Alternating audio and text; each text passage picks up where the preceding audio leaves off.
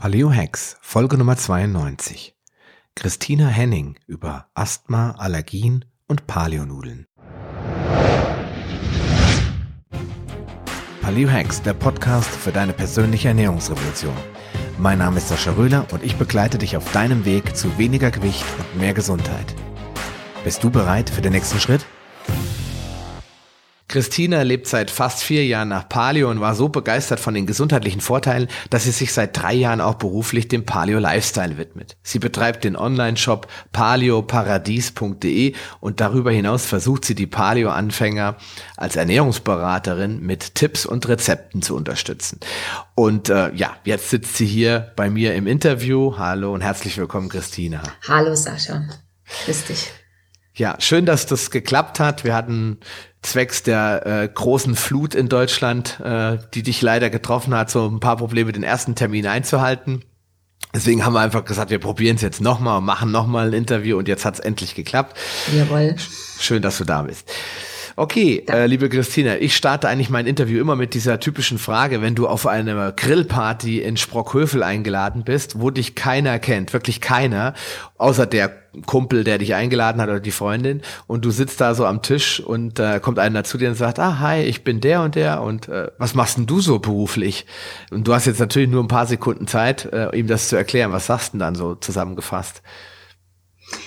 Also seit drei Jahren bin ich selbstständig ich habe mein Hobby eigentlich zum Beruf gemacht, äh, bin so ein Glücklicher, darf ich das von mir behaupten.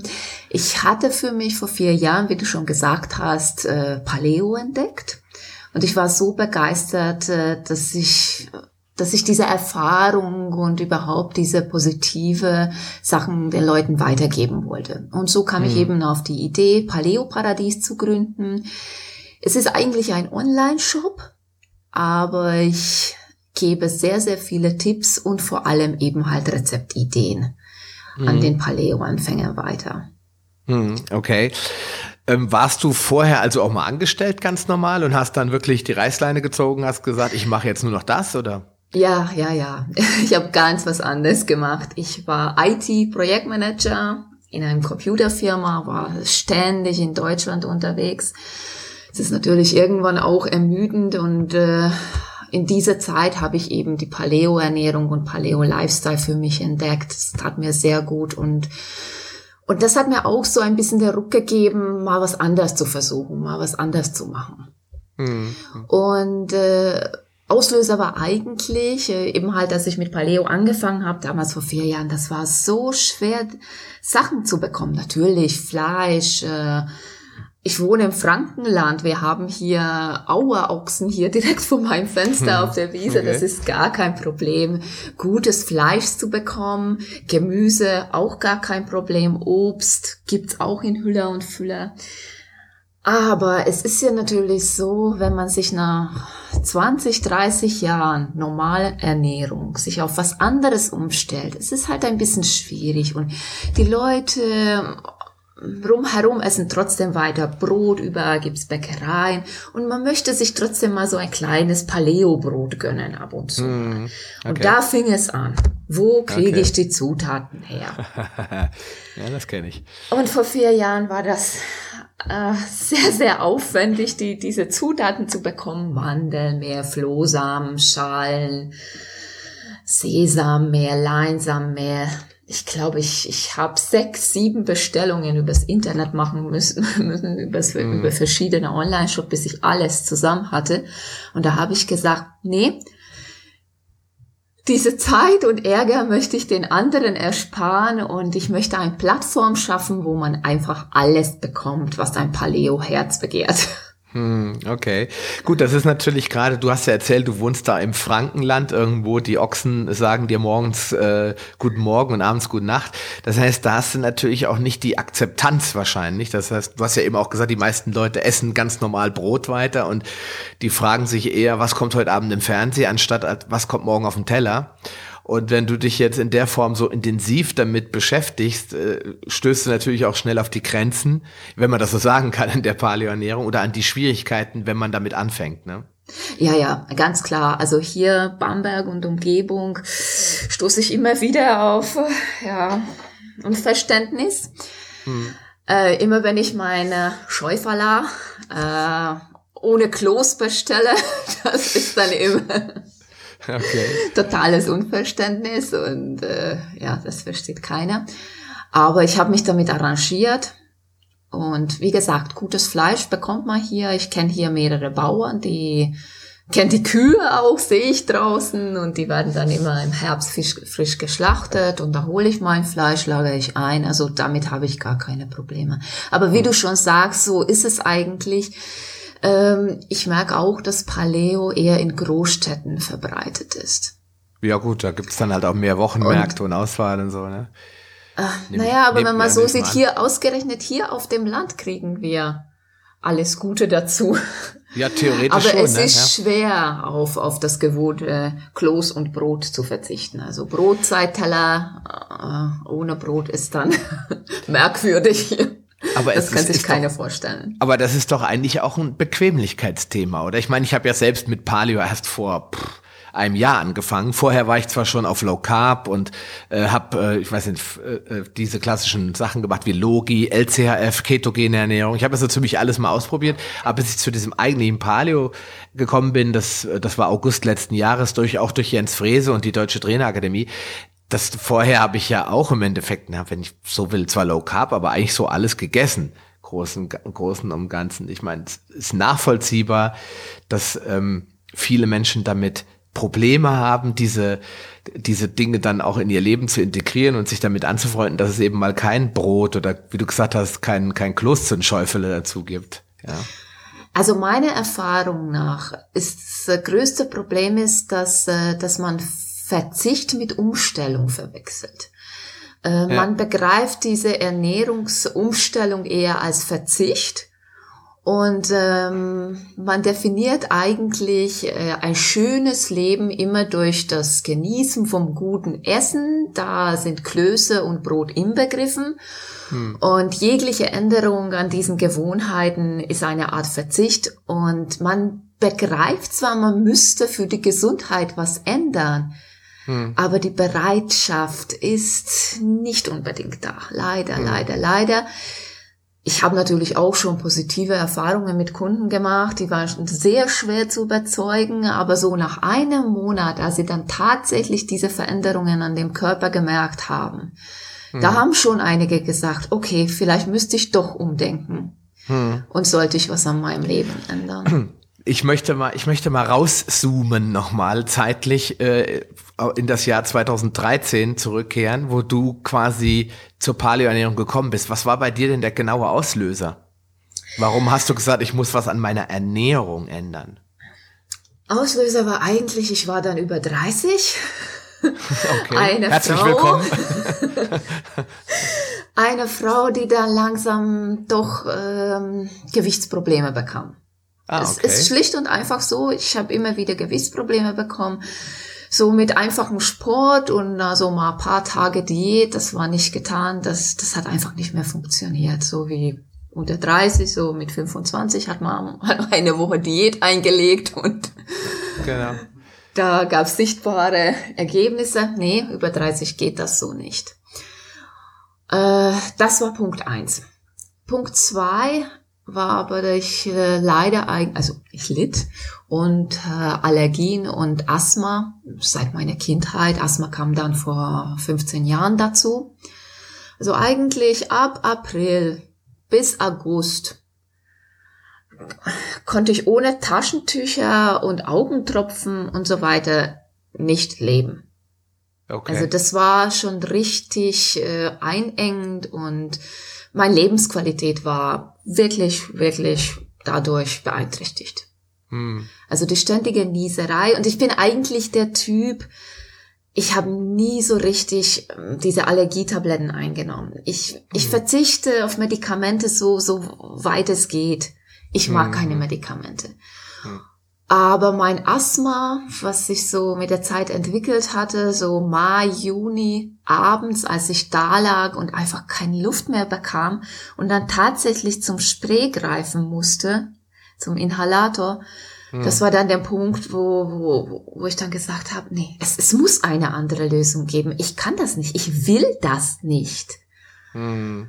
Und das war eben der zweite Punkt.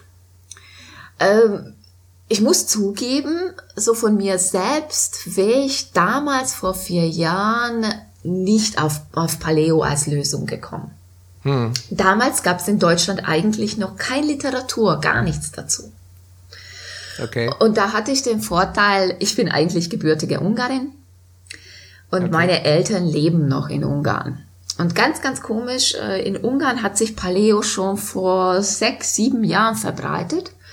Es wow, gibt dort okay. einen Wissenschaftler, der hat bereits vor mehreren Jahren eben aus Amerika vor allem und aus verschiedenen Ländern eben diese wissenschaftlichen Hintergründe zusammengetragen, ein wunderbares Buch über Paleo geschrieben.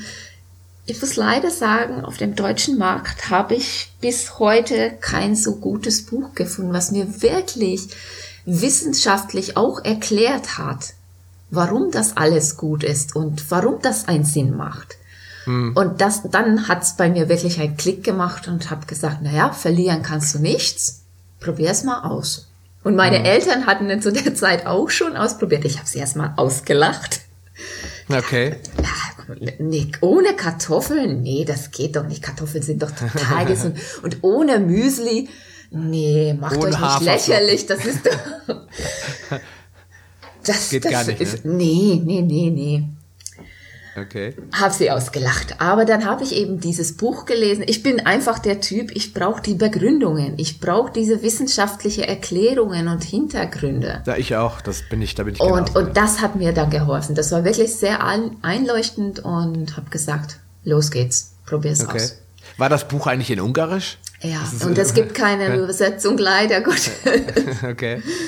Ja, das ist wirklich mal eine total interessante Sache. Das hätte ich nämlich als letztes geglaubt, dass in so einem Land, das ja, ich meine, Ungar, Ungarn ist ja nicht rückständig, aber ist ja doch mehr noch ja, ja, traditionell und landwirtschaftlich. So. Ja, ja, ja, hast du vollkommen recht, aber in dieser Sache ist Ungarn fortschrittlich und das ist auch kein Geheimnis. Ich habe dann auch im, im Shop eben Produkte, die eben aus Ungarn kommen, weil dort seit Jahren Paleo verbreitet ist und eben auch dafür die entsprechende Produkte geschaffen wurden. Hm, okay. Die in Deutschland also, noch teilweise wirklich fehlen. Zum Beispiel die Nudeln. Die Nudeln gibt's in Deutschland einfach nicht. Okay, wir, wir werden später auch nochmal ja, genau ja, auf diese ja, Nudeln eingehen. Aber so habe ich eben angefangen. ja, okay. Also es war, ich wiederhole nochmal, also klar, Gewicht ist immer so ein Grund für alle. Also die meisten sagen, oh, ich gucke mir mal eine neue Ernährungsform an, weil ich fühle mich zu dick oder ich habe so einen Ranzen oder ich fühle mich ja, einfach in meinem Körper nicht wohl. Das ist, glaube ich, einer der Hauptgründe und das ist auch einer der Schmerzbereiche, wo die meisten Leute handeln, weil keiner will irgendwie nackt aussehen wie so eine Tonne.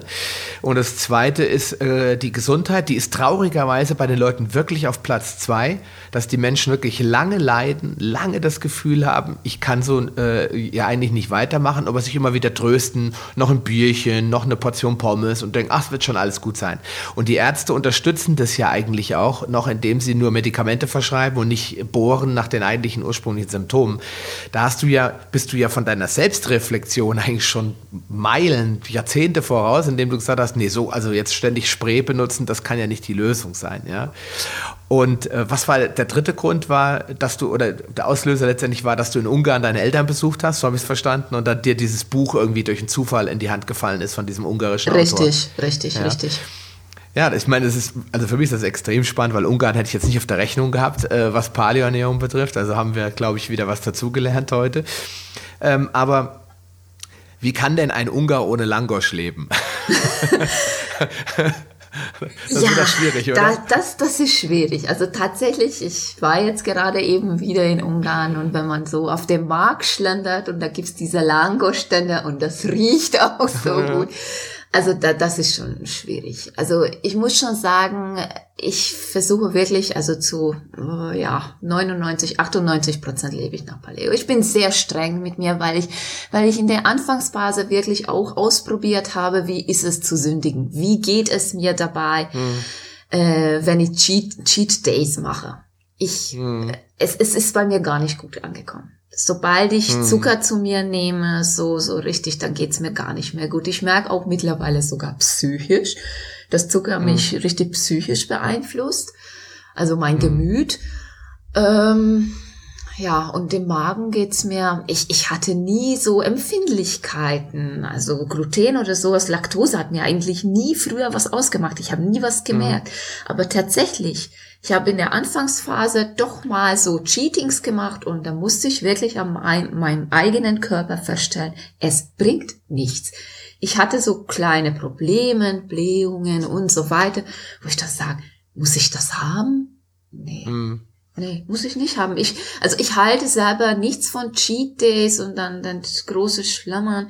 Ja, anfangs habe ich auch ausprobiert, ja. Ich habe dann einmal im Jahr ein Langosch gegessen. okay. Aber nee, es ging mir gar nicht gut im Magen. Und dann dieses Herzklopfen hinterher wegen der Verdauung und so. Nee, nee. Das, äh, das höre ich ganz oft, äh, lustigerweise oder interessanterweise, weil ich bin so ein klassischer Cheater und ich habe da wirklich total viel Spaß dran.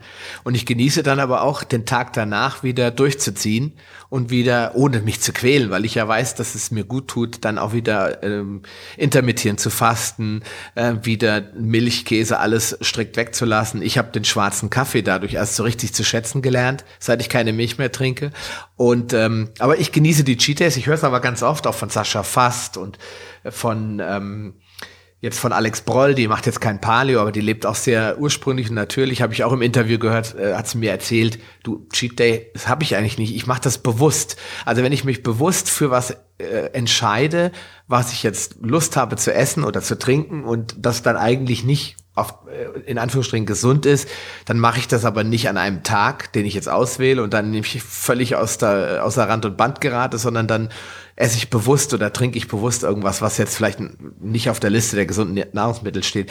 Höre ich also in der Tat öfter. Du bist ja nicht die Einzige. Und viele, und das ist für dich, lieber Zuhörer, auch wichtig, viele Menschen stellen fest, wenn sie 30, 40, 50, 60 Tage oder vielleicht sogar ein Jahr lang auf Alkohol verzichtet haben, auf Zucker verzichtet haben, dass ihnen das auf einmal gar nicht mehr gut tut. Das heißt, dass die Beschwerden, wie du eben beschrieben hast, die du vorher eigentlich gar nicht so bewusst hattest, erst auftreten, wenn der Körper mal so richtig davon entwöhnt wurde. Ja, und das habe ich jetzt bei dir auch so rausgehört, oder? Ja, ja, richtig. Also vor allem bei Zucker. Also wenn ich cheate, muss ich zugeben, also Eis. Eis ist meine Schwäche. Ich okay. war wirklich früher Schokoladenjunkie. Also da, das sage ich mal ab und zu mal ein paar Stückchen so, aber über wirklich, es muss über 85-prozentige Schokolade sein. Da nehme ich mal ein Stückchen, aber das möchte ich eigentlich gar nicht mehr so. Aber so im Sommer, wenn man so im Urlaub ist, hm, ein Kugeleis, also ja. Da kann man auch mal schwach werden, oder? Ja, ja, da werde ich schon mal schwach. Deshalb sage ich so 98 Prozent. okay. Ja gut, das, aber das ich merke, ja, ich merke da wirklich an meinem Herzklopfen, mein, mein, mein Körper kommt mit dem Zucker nicht so richtig klar. Das, das merkt ja, man einfach. Glaub, ich glaube, das ist einfach bei dir genauso wie bei den eben angesprochenen Menschen die Entwöhnung. Also etwa dieses, du hast es jetzt wirklich Monate, Jahre nicht mehr zu 99 Prozent oder 98 Prozent nicht mehr gegessen und dass der Körper jetzt, wenn er regeneriert ist, auch immer sagt, du, das brauche ich jetzt eigentlich auch nicht mehr haben. Ja. ja. Vielleicht liegt es daran. Und äh, wie gesagt, in meinem Kopf ist das nicht verzichten. Ich weiß, warum ich es mache. Ich möchte diese Asthma-Attacken nicht mehr erleben. Auf gar keinen Fall. Ich möchte keine Allergie mehr. Hm. Und äh, es gibt einfach Kraft und äh, ich, ich weiß, es sind sehr viele Leute, die sagen, bloß kein Brot, bloß keine Nudeln, bloß keine Nachbauten, kein Paleo-Kuchen oder sowas. Da hm. denke ich eher anders. Das sage hm. ich, wenn wir jetzt hier einen Geburtstag haben, dann backe ich halt ein Paleo-Kuchen.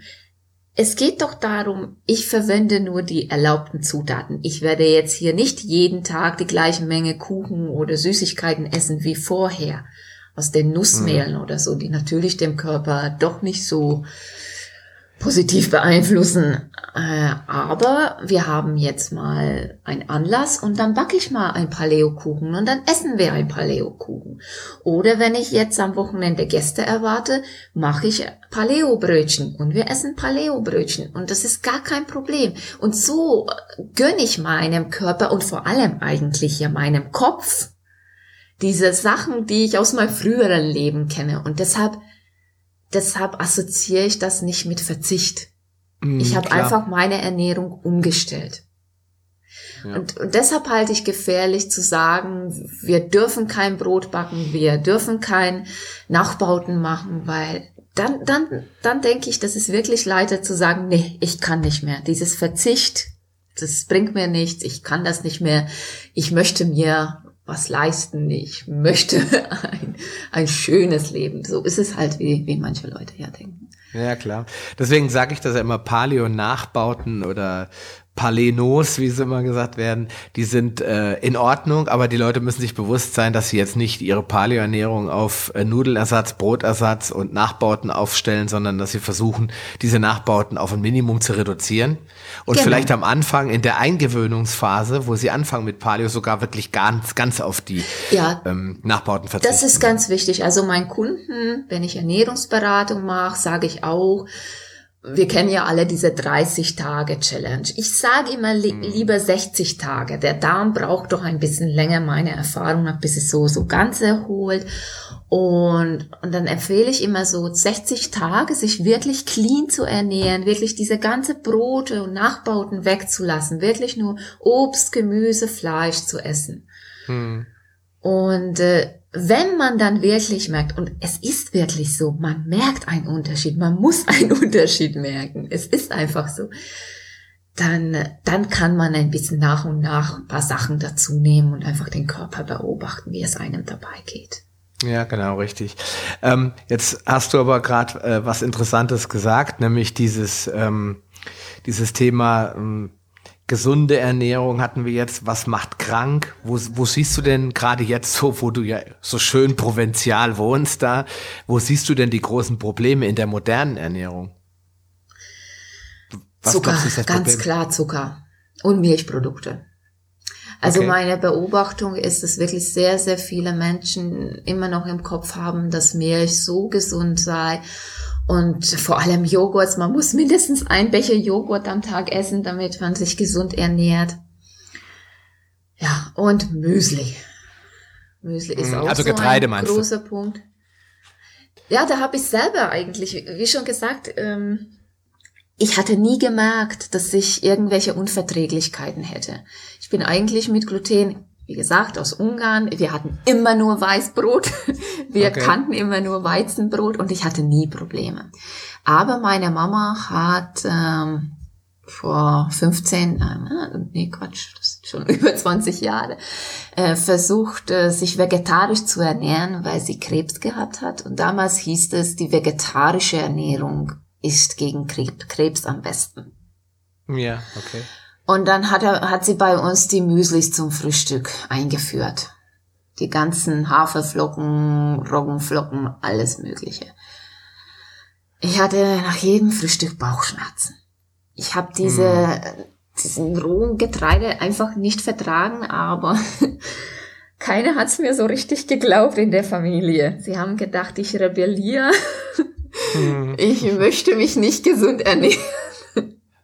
Genau. Ja, und ich muss immer wieder daran zurückdenken, wenn, wenn ich so sehe, dass die Leute immer wieder so viel Müsli, so viel Getreide essen, was der Körper damit eigentlich auch ohne Unverträglichkeit zu kämpfen hat, das alles zu verdauen. Ja, Aber das größte Problem sehe ich definitiv Zucker. Also wenn ich jetzt äh, mal doch irgendwie in den Supermarkt reingehe und gucke ich mal doch immer wieder nach Produkten, was gibt's eventuell, was eventuell so, so nach Paleo. Also, wenn man schon die Zutatenliste anschaut, da wird's einem schon schlecht. Ah ja, klar, logisch. Äh, sowieso mein Grundsatzlehre lautet, alles, äh, wo man draufschaut und nicht auf einen Blick erkennt, was alles drin ist, das kann man gleich zurücklegen. Eigentlich schon, ne? Ja. Wenn man nicht auf einen Blick erfasst, was alles drin ist, das kann man gleich zurücklegen, weil da kann nichts Gutes drin sein eigentlich. Ja, das stimmt. So mache ich es eigentlich auch. Dieser versteckte Zucker, Glucose, Fructose, Sirup, das ist mittlerweile echt erschreckend, wo alles drin ist. Und äh, und die Leute wissen es nicht und essen und wundern sich, warum sie zunehmen, warum sie dann Diabetes bekommen. Also Diabetes ist ja mittlerweile wahnsinnig verbreitet hier auf der ländlichen Gegend. Und ja. die Leute gehen zum Arzt, das ist am einfachsten, und schlucken die Tabletten.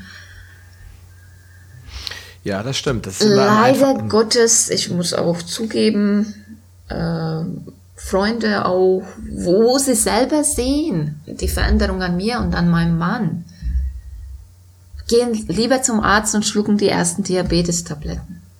Okay. Weil es ist einfacher. Und ja, später genau. es halt Spritzen, ist gar kein Problem. Ja. Das äh, ist wirklich ein interessantes Thema, das Thema Diabetes, äh, wenn du das gerade ansprichst. Und auch vor allen Dingen diese, diese dieser Unwillen, sage ich mal, oder die Unwilligkeit der Leute zu akzeptieren, dass eine Umstellung ihrer Ernährung bei weitem einfacher vonstatten gehen kann und schneller zu einem Erfolg führt als irgendeine Tablette. Und ähm, vor allen Dingen, dass es mit dem Spritzen nicht getan ist, sondern im Anschluss folgt dann die Demenz, je nach Alter, weil der, wie schon gesagt, die Zuckerbelastung äh, geht ins Gehirn rein. Äh, das führt dann zu neuronalen Erkrankungen wie zum Beispiel Multiple Sklerose. Im schlimmsten Fall lösen die Leute Alzheimer aus, weil ihr Gehirn einfach ständig mit Zucker bombardiert wird. Und wenn, die, wenn Diabetes ist ja schon ein Zeichen, der Zucker kann nicht mehr abgebaut werden. Also muss er irgendwo hin, da erzeugt er Plaques, also diese weiße Masse nimmt zu, Entzündungen im Gehirn nehmen zu, die Leute werden immer kranker und immer kranker. Das heißt, die Leute werden sich gar nicht bewusst, dass äh, das nicht Endstation Diabetes heißt, oder da spritze ich halt, dann kann ich weitermachen wie immer, sondern dass es Endstation Alzheimer heißt. Ja? Und äh, ich glaube, wenn das mal sich durchsetzt, äh, in USA sagen wir jetzt ja schon Diabetes Typ 3 gleich Alzheimer, dann werden die Leute, glaube ich, auch, hoffe ich, ich bete quasi, äh, etwas besser äh, darauf eingehen und dann doch lieber an der Ernährung arbeiten. Ja. ja, da müssten wir in den Medien dazu auch mehr erfahren, weil die Leute, die eigentlich nur Tageszeitung lesen, sind auch nicht über diese Möglichkeiten informiert, leider Gottes. Und ich glaube, das ist leider noch ein langer, langer Weg, bis äh, einschlägige ja, Berichte über dieses Thema kommen, dass man eben auch unter Umständen auch ohne Medikamente gesundheitliche Verbesserungen bewirken kann. Hm. Du hast jetzt gerade eben so in einem Nebensatz gesagt, ähm, wenn die Leute die Veränderung an dir und deinem Mann sehen, ist dann, hast du ein Problem gehabt, deinen Mann davon zu überzeugen? Oder hat er gesagt, oh wow, super, guck mal, wie toll du aussiehst, ich mach mit? Ja, lieber Zuhörer, das ist nun das Ende vom ersten Teil meines Interviews mit Christina Henning. Und morgen wirst du an genau der gleichen Stelle den zweiten Teil wiederfinden, in dem wir noch ein bisschen intensiver auch auf das Thema mh, hm, Asthma eingehen. Ich glaube, wir sprechen in Teil 2 auch über die Paleo-Nudel, natürlich über das Paleo-Paradies, ihren Shop, was man da so alles kaufen kann. Und du kriegst natürlich, wie von mir gewohnt, am Ende einen Rabattgutschein oder ein Goodie in dem Fall. Das ist jetzt ein Rabattgutschein, ist, ist ein reiner Zufall wo du dann bei Christina Henning im Shop etwas günstiger einkaufen kannst. Aber mehr dazu verrate ich dir dann morgen, also schalt wieder ein, bleib dran. Bis dahin, dein Sascha Röhler. Schön, dass du dran geblieben bist. Auf paleohacks.com findest du weitere nützliche Informationen, die dir helfen, deine Ziele zu erreichen. Zum Beispiel Rezepte, Buchtipps und vieles mehr. Wenn dir dieser Podcast gefallen hat und du etwas für dich mitnehmen konntest, dann erzähle deinen Freunden davon und leite ihnen den Link zum Podcast weiter.